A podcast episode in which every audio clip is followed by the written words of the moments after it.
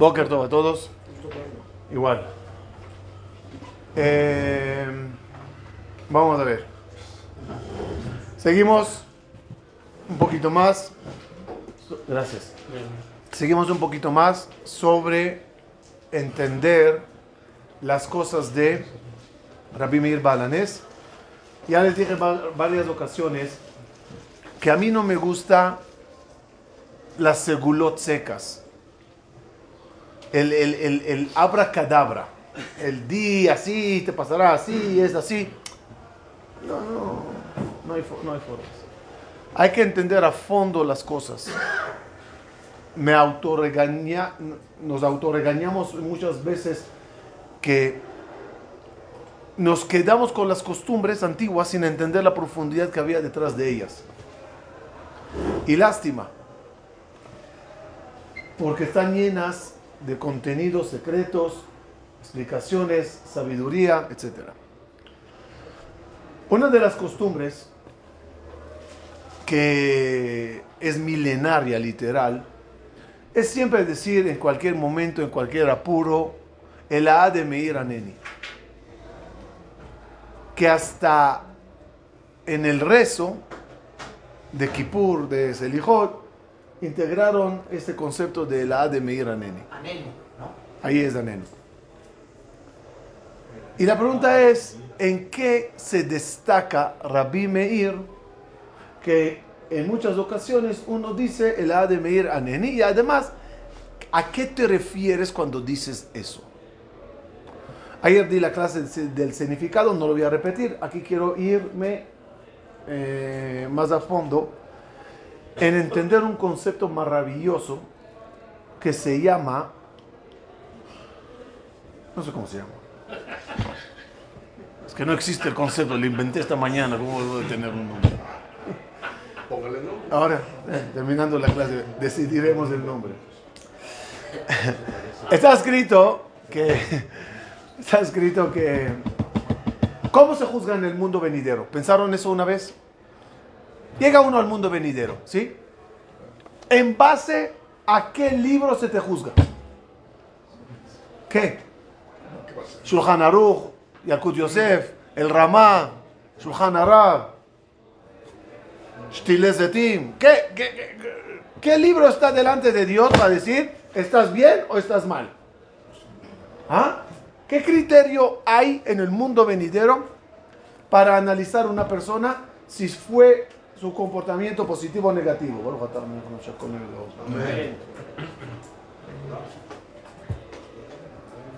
¿No? ¿Tienen idea cómo funciona? ¿Ah? Te van a sacar el libro del jajá más mahmir del planeta y te van a preguntar si pusiste las cabanotas en la sefirot a la hora de la Shema y tú dices, ¿Qué se firó y qué cabana? Ni fui a rezar. ¿Cómo funciona eso? Entonces, hay dos conceptos muy importantes que nos darán un poco de claridad el sistema del juicio. El primero se llama Din Vejeshbon. Din Vejeshbon significa, como dijo la Mishnah en Pirkei Avot, Damina Bata, desde saber de dónde viniste, desde saber a dónde vas, belifne mi ata ati liten, y aquí hay un dato, el, día de mañana, hasta 120 años, te pararás delante de Akadosh Baruj y darás din de Heshbon. ¿Qué es din de Heshbon? Din, no, uh, ley. Din es ley. Heshbon es cuentas. A ver, cuando sales del súper, y te dan el ticket. ¿Qué viene ahí? En orden. Heshbon. Din. Total. Total es din, ¿verdad? Hay desglose de lo que adquirites. Y al final raya. Total, tanto. En el juicio celestial te están diciendo que es al revés. Din. O sea, total. Heshbon. Por, porque uno llega y lo primero que le dicen es, ok, en base a lo que estamos viendo, en base a esto, Tu veredicto es ta ta ta ta ta ta ta ta ta, piso 40 vista al mar. Viene la pregunta y dice, ¿por? Yo quería penthouse. Ah, ¿no sabes por qué? Ven, te daremos el desglose. Te explicaremos el por qué. ¿Din? ¿Quieres entender? Aquí está el Heshbon. En base a qué es el Heshbon, dos, dos factores muy importantes. Uno, según tus opiniones te juzgan a ti.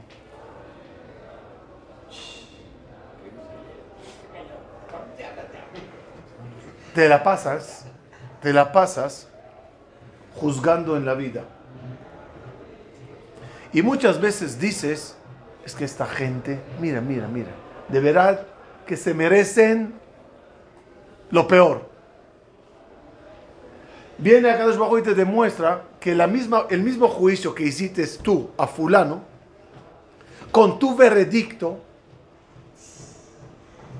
lo hiciste tú también en otra ocasión. Entonces, te mereces lo que tú mismo juzgates. No que dijiste que eso es haram. No dijiste, esa gente no se merece a Dios o no se merece la ayuda divina. Está bien, ahí está, tú también. En base a tu criterio. Por eso dijeron Jajamim, Eved dan et kol adam le Juzga a todos para bien. Te ayudará a ti Sí, Dani. No somos Dios. No, no, ese es el problema. Que le, juzga, le juegas a Dios a veces. Por supuesto que hay un ente, un Dios, que es infinitamente incomparable a nosotros. Obvio, obvio. No se va a comportar como yo me comporto. Porque tú podrías pensar que es él o yo. No, no, e, e, es que ahí hay un tefilín en el sol, no creo que es tefilín eso o es una almohada. Una almohada. Ah, una almohada, perdón. Esto, Dani, otra vez. Eh, en el mundo venidero hay que entender en base a qué leyes se van a juzgar. Obviamente hay blanco y hay negro. Hay gris. Hay gris. Según esto la alhaja es así. Según esto la alhaja es así. Hay zona gris. No puedo yo decir a alguien que come taref, no, no, está bien, es mutar, es mutar. Y cuando yo llegue arriba, Dios, dije mutar. No, no existe eso. No estamos hablando de blanco y negro. Estamos hablando de cosas que se pueden interpretar así y se pueden interpretar así. Otra cosa importante, la alhaja que se te va a juzgar en base a qué libro es. Dijo la Mishnah en Pirkabot, hazle jarraf, hazte un rabino. Llegarán dirían, ¿Qué, según qué libro tú te guiabas? Yalkut Yosef. Pues vamos a ver Yalkut Yosef. No, yo seguía el, Mishnah Brura. Abrimos Mishnah Brura. No, yo iba según el Ben Ishai. Abrimos Ben Ishai. Hacerle jarab. Hazte de un rabino. Lo que no puedes hacer es rabino Shatnes poquito de acá, un poquito de acá, de acá, de allá. Hacerle jarab.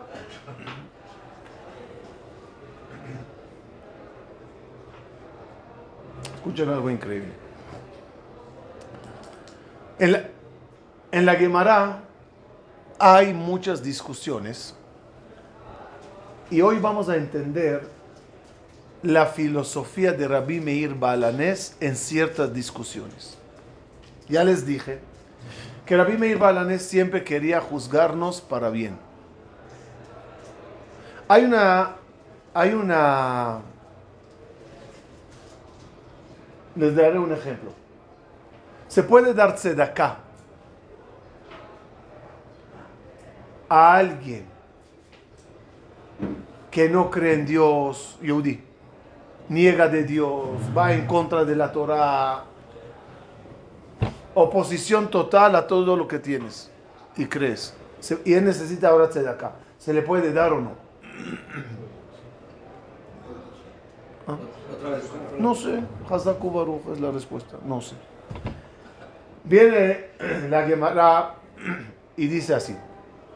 Preguntó un romano a Rebi Meir Balanes. Una pregunta filosófica muy interesante. Si un rey encarceló a un esclavo traidor y viene un civil y le libera de la cárcel, ¿está bien o mal? Hello. ¿Está mal? Si es así, pregunta el romano a Rabbi Akiva. Si una persona se enfermó o se empobreció, es porque el rey, Akadosh Baruchu, le encarceló. ¿Cómo vienes tú a curarle? ¿Cómo vienes tú a darle tzedakah? Si el rey le castigó, no tienes derecho de ayudar. Buena pregunta. Contesta Rabbi Akiva, tienes toda la razón del mundo. Contesta Rabbi Akiva, tienes toda la razón del mundo. Pero te voy a hacer la pregunta de otra forma. Si es encarcelado, es el hijo único del rey, el príncipe. Y el, y el rey se enojó con él y, también por, el juicio y gobierno y, paparazzis y, periódicos, dijo, a la cárcel. Y viniste tú y le dates de comer y le sacabas a pasear y le ayudabas. ¿El rey se va a enojar o no? No. Todo depende. No, es hijo. Aunque es un esclavo, también es hijo. No, no, espera. si es esclavo, ¿Qué se entiende? No puedes ir en contra del rey. Si es hijo, puedes ir. ¿Qué ley tenemos nosotros? ¿Esclavos o hijos? Viene la Gemara, la Biblia dice, cuando te portas bien, eres hijo. Cuando te portas mal, bajate a grado de esclavo. Según Rabbi Meir, un, es, un judío esclavo, ya entendimos lo que significa esclavo, ¿se le puede ayudar? Sí, es hijo del rey. No, esclavo. Otra vez, si te portas bien, eres hijo. Si te portas mal, eres esclavo. Si uno se portó mal y es esclavo, ¿se le puede curar, ayudar? No, vas en contra del rey. ¿Cómo ayudas? Viene Rabbi Meir y dice, viene Rabbi Meir y dice, hagan lo que hagan, el Yehudi siempre es hijo. Nunca se degrada a grado de esclavo. Ahora tú vas a venir a dar dinero a una persona esclava. Ya expliqué. ¿Puedes o no? Según Rabbi Uda, no puedes. Según Rabbi Meir, sí puedes. ¿Qué se dice antes de dar la tzedakah? El A de Meir Aneni, le Rabbi Meir Balanés. ¿Por qué lo dices? Para aclarar que en la ley hace leja rab, hazte de un rabino, opino como Rabbi Meir. De tal forma que por eso puedo dar a todos porque según Rabbi Meir, hagas lo que hagas como Yehudi, siempre, serás hijo. Y al ser siempre hijo, el rey siempre estará contento. ¿Entendimos? Otro ejemplo. Otro ejemplo. Te puedo vender la oveja que va a nacer de mi rebaño el año que entra. ¿Se puede? No te voy a vender la cosecha que saldrá de mi campo en dos años. Te voy a vender las frutas que saldrán del árbol en diez años. No hay ni árbol, ni fruta, ni campo. ¿Se puede o no? Mahloket. Cuando no sepan, digan mahloket. Mahloket. Mahloket. Im Adam makne davar shelo bala o Adam lo makne davar shelo bala puedes tú eh, eh, adquirir. No, no es adquirir. Adquirir es para acá, ¿no? No, para allá. ¿Para allá también? No, no, es vender. No, pero no es vender porque no hay nada. No, es vender. Ok, tienes. eh, Bealut, bealut, bealut, bealut, bealut. Cuando es este dueño. derecho futuro. Eres dueño.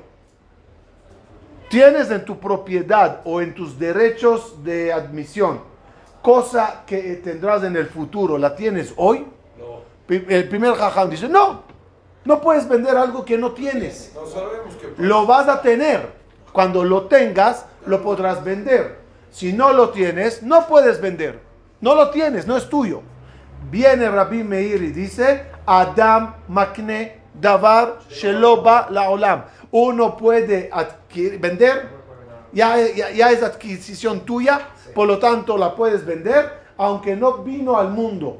El hecho que está en los planes de venir, ya lo tienes hoy. Las famosas preventas en los bienes y raíces. Prevendes lo que no existe. Otra vez, una cosa es lo que se acostumbra hoy. Otra cosa es, alágicamente al final, ¿me bendites algo o no me bendites algo? Rabbi Meir dice, si lo vas a tener, ya lo tienes. Una, una- una novedad en la forma de analizar las cosas. Porque es muy importante esa opinión de Rabbi Meir para nosotros. Porque según Rabbi Meir, escuchen algo increíble. Porque según Rabbi Meir, las mitzvot y la Torah que vas a estudiar el año que entra, ya las tienes hoy en tu cuenta. Cuando vienes ante Akadosh Bajo a pedirle una- un milagro, ¿qué zehut tienes para que se realice? ¿Vale lo que voy a hacer? O, no, si lo tienes, pesa en la balanza. No lo tienes, no hay nada. Es un nether. No neder, no neder. Les voy a dar un ejemplo para reforzar esta opinión maravillosa de Rabbi Meir. Llega Moshe Rabbeinu cuando salimos de Egipto y en la zarza y le dice a Kadosh Barujú, a ver, quiero entender. ¿Dices que le vas a hacer milagros? Plagas, locuras, sobrenatural, wow, wow, wow, wow, wow. ¿Me puedes decir, Dios, qué méritos tiene esa gente para que le hagas tantos milagros? Son idólatras, en 49 grados de impureza. De- de- ¿Qué tienen ellos en la cuenta para que tú les hagas milagros? ¿Qué contestó Akadosh Baruj Cuando salgan. En otras palabras, a crédito. A crédito. Es decir, a futuro van a tener un zehut muy grande que se llama Naaseh Benishma. Ya los tengo eso en la cuenta de ellos hoy. Vienes tú y te paras a rezar un momento difícil. Con tu humildad dices, yo no tengo nada en la cuenta. El A de Meir Aneni. ¿Qué quiere decir? Reactivo a mi jajam, Rabbi Meir Balanes. Opino como él. Y él dijo, y él dijo, uno puede adquirir a crédito lo que no tiene, lo que vendrá, tanto en bienes y raíces como en espiritualidad. Hasta tal grado que podrás ser beneficiado hoy de los hijos, nietos y bisnietos tzadikim que vas a tener en el futuro. Pero no están, los vas a tener y ya cuenta. Y arriba también aplica Como arriba. cuando llega uno, cuando la cuenta que le van a uno dar. Puede ser. No, Puede ser. perdón, ahí ya. No sé, no murió. sé, no sé, no sé. Ahí sí que hiciste que no hiciste. Ahí no hay- No sé, no sé, no sé. Vie- Viene Rabbi Meir y dice, escúchame, no sé, Ya acabó tu vida. No. ¿Qué hiciste? Diez no lo discuto, no lo sé. Buena pregunta, Dani, no sé. Pero no importa, pero lo que quiero decir, que hay ese concepto de Zehut Banim. Hay ese concepto de Zehut Banim. Shimin Ben Gera. ¿Por qué David Amelech no le mató? Y cuando ya eran Shimi Ben Gera, maldijo al rey David y la apedreó cuando el, David- el rey David se, se escapó de su hijo Absalom que le hizo un golpe de estado. Le dice Joab Ben al rey David, dame el permiso y mato a este perro. Dijo David Amelech, no, déjale. Ok, déjale. Pasan años, ya David Amelech agonizando, le llama a su hijo Shelomó y le dice, oye, mátale a, con Jochma a Shimi Benguera. Pregunta a los comentaristas, si Shimi Benguera se merece la pena de muerte por lo que hizo, ¿por qué David Amelech no lo hizo? ¿Por qué solo encargó a Shlomo Amelech? Respuesta. Y Shehudi Ayah Bishoshana Bira, Ushmo Mordechai. Ben Yair Ben Shim'i. ¿Quién es Shim'i? Shim'i Ben Gerá. Dijo David Amelech, no le puedo matar a ese. Porque va a tener a, a, Mordejai. Si le mato, no van a ser Mordejai. Cuando ya le Leetzikna, ya Shim'i tuvo su descendencia, le dijo de Shlomo Amelech, eh, David Amelech a Shlomo, ahora para que él no tenga Gehenom, castígale aquí para que no sea castigado allá. ¿Cuántas cosas se toma en cuenta hoy por lo que vendrá el día de mañana? ¿Por qué Jacob vino no mató a Esab?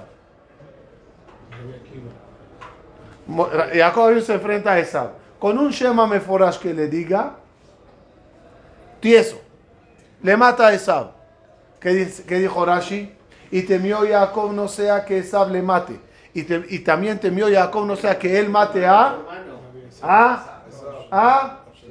Dice Rashi, a Ajerim, a otros. ¿Quién es Ajerim? Ajerim es Rabbi Meir Balanés. Como él va a salir de esa, el día de, el día de mañana, dijo Jacob Avinu, este en el futuro va a tener a Esab, a, a Rabbi Balanés. Hoy ya cuenta, ya lo tiene hoy, hoy ya tiene a Rabbi. Total, cuando te paras delante de Kadosh Baruj y sabes que no tienes de Juyot, el A de Meir Aneni. No tengo nada hoy. Pero Hashem, voy a hacer Teshuvah. Bezrat Hashem, voy a estudiar Torah. Bezrat Hashem, voy a leer el Teilim. ¿Qué dice Rabbi Meir Akadosh Baruj Hu? Adam makne bala olam. Aunque no lo tiene, el hecho que lo va a tener ya se considera suyo. Y la prueba es. Existe ese din, entonces el hecho de querer hacer algo bueno, aunque no lo has hecho, Dios te considera como que lo hiciste. Es prueba para nosotros. Ok.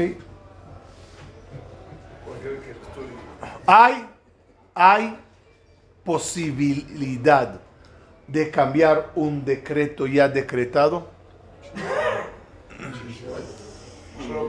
Eso, Hazako Baruch. Ah, sí, ya. Se puede cambiar un decreto ya decretado. Vamos a poner las cosas en orden. ¿Cómo funciona el orden de los decretos? Llegan los ángeles, acusan. Llegan los defensores, defienden. Se sienta Kadosh Baruj Hu al juicio. Escucha a un lado, escucha a otro.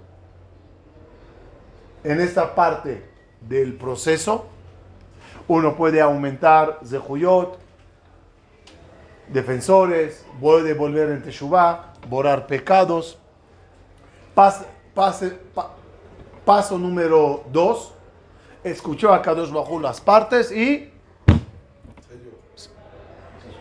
y, y escribió el decreto. Ni- nivel 1 se sella con barro. Nivel 2 se, se vuelve a analizar y se sella con sangre. Si el sello es con barro, todavía se puede cambiar. Si es con sangre, ya no. El decreto de Purim era en barro o en sangre. En barro, no en sangre. ¿De dónde está escrito? Dice el Gaón de Vilna que el Amán decretó al Kol Yehudim le abedam. Exterminar a todos los Yehudim. Le abedam son las letras lo bedam. Le abedam, lo bedam. No estaba sellado con sangre. No con sangre. Pregunta. Sellado en barro. ¿Se puede eliminar el decreto o no? Jajamín dice solo el público. Kahal, Rabim, Sibur. Si todos nos ponemos a rezar, la fuerza de la mayoría, de la, mucha, de la multitud, puede llegar a cambiar un decreto. ¿Cómo qué? Ayunos. Eso, ayuno Viene Rabbi Meir Balanes y dice, un yají también puede cambiar el decreto. Solito él también lo puede cambiar. Tienes tanto poder, eres un hijo tan querido ante Akadosh Baruj que si te pones a rezar fuertemente, si no estás sellado en sangre, podrás tú solito cambiar el decreto.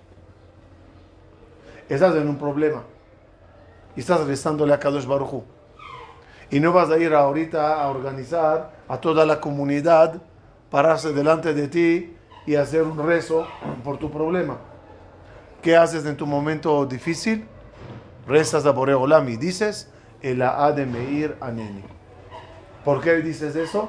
Opino como Rabbi Meir, que dijo en la Gemara que Yahid, uno solitario, también puede cambiar el decreto.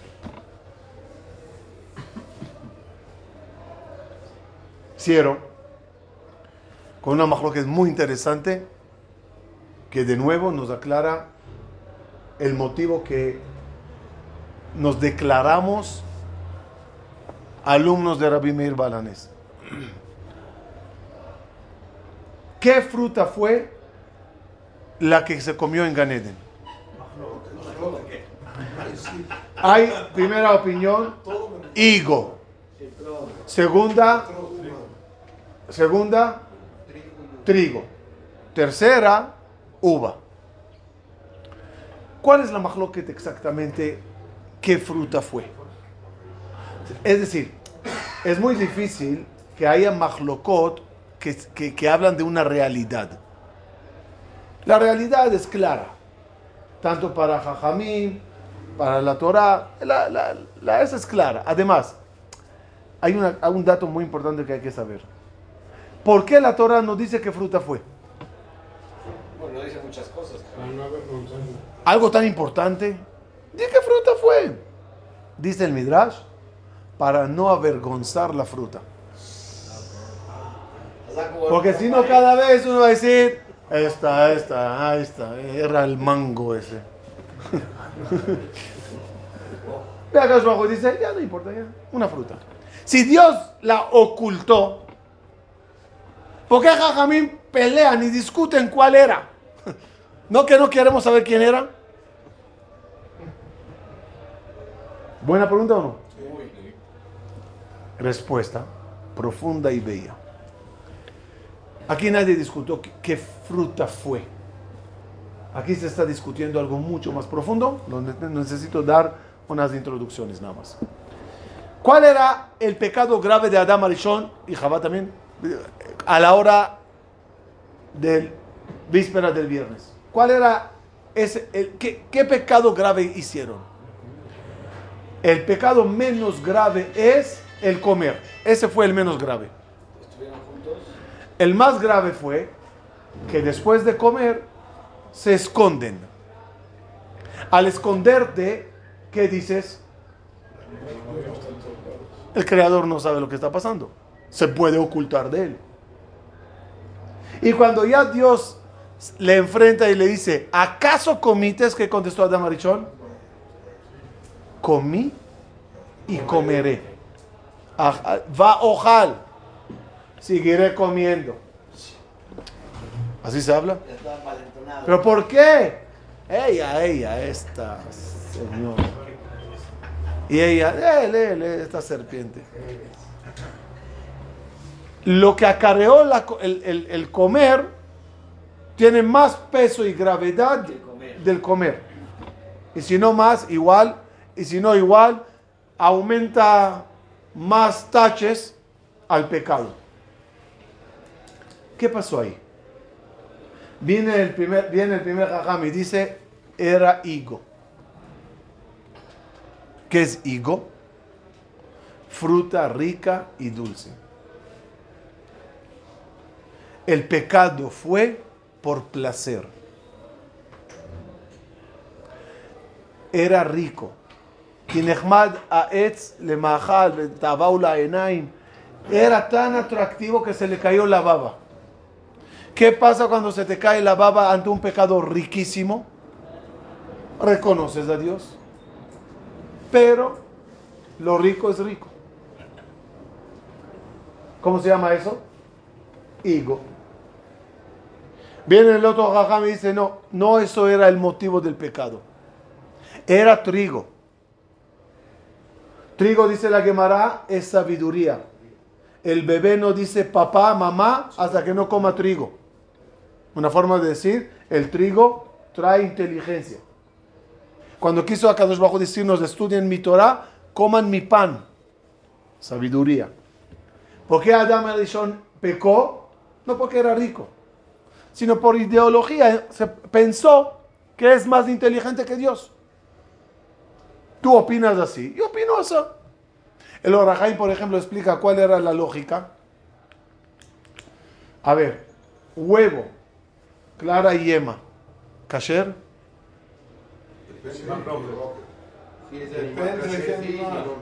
¿Ah? Si viene del águila, no. Si viene de la gallina, sí. Porque lo, que sale del impuro es impuro, lo que, sale, lo que sale del puro es cubano. Entonces, es clara y yema, pero ¿de dónde viene? Es puro cubano.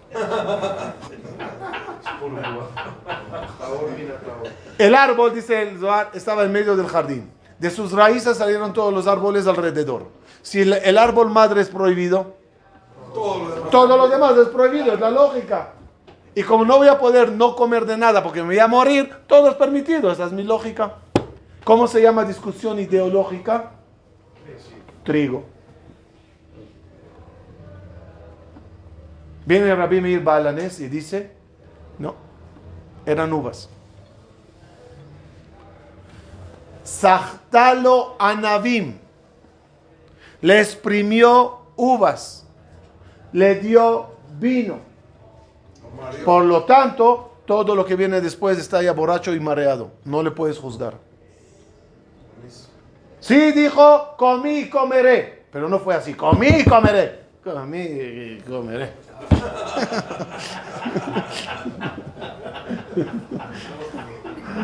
¿Por qué me.? Dice Rabbi Meir, ya, ya, ya no se le puede juzgar. No hay con quién hablar. Ya, Hasid, ya, se le fue el coco. En Adam Jote, en la en que A veces nos entra la discusión, que sepan, es muy, muy profunda, porque no habla nada más del Nahash en Ganeden, qué método usó, placer, ideología o borrachera. Hasta ti, hoy en día, es la misma discusión. Cuando uno cae, ¿por qué cae? A veces les digo, ¿no? A veces es, ah, jajamín con sus locuras. Mi, lógica no trigo. Y a veces uno se marea. ¿Qué gritamos? Es el hijot, el Meir, tú que nos tratas de borrachos. Aboga por nosotros que nos mareó. El Nahash nos mareó. El de Meir Aneni. ¿Entendimos? Todo eso, todo eso es bajo la regla que defensor en tierra es defensor en el cielo. No cada tzadik puede defendernos en el mundo venidero. Si es radical y durante la vida se la pasa diciendo, pues tú al infierno, tú al infierno, tú al infierno, llega arriba, ¿qué va a decir Dios? Mándale al paraíso. Tú eres el, despachador para el infierno, ¿no? ¿Cómo vas a abogar ahora? Ni por tu descendencia puedes abogar. Sigue tu filosofía, sigue tu línea. Din, Bejeshbon. Llega Rabbi Meir Balanes y ¿qué dice? Yo siempre defendí en vida. Y sigo manteniendo mi opinión. Adam Akne, Dabashelo Baala Olam, lo que viene en el futuro ya es tuyo. El, el individuo también tiene mucha fuerza. Todos somos hijos de Hashem. Los pecados son mareo. Rabbi Meir, por favor, párate ahí y sigue abogando por mí. Solo que se juntan dos cosas. Decirle Ilui Nishmat, Rabbi Meir, eh, perdón. Decir el Ade Meir Aneni. Y la costumbre siempre fue donarle Ilui Nishmat, Rabbi Meir Balanes. ¿Por? ¿Qué tiene que ver una cosa con la otra? La regla de la lápida. Cierro con eso. ¿Por qué se pone lápida sobre las tumbas?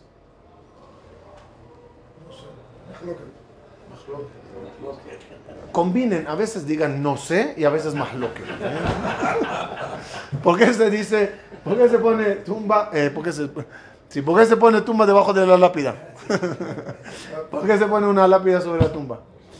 En la Torah está escrito que Labán persiguió al- a Jacob vino. En un momento dado, Akadosh Hu advirtió a Labán que no le haga nada a Jacob y hicieron una tregua. Ya, paz. Acuerdo de paz entre uno y otro. Yo, yo, te defenderé, tú me defenderás, yo no te haré daño, tú no me harás daño. Acuerdo de paz.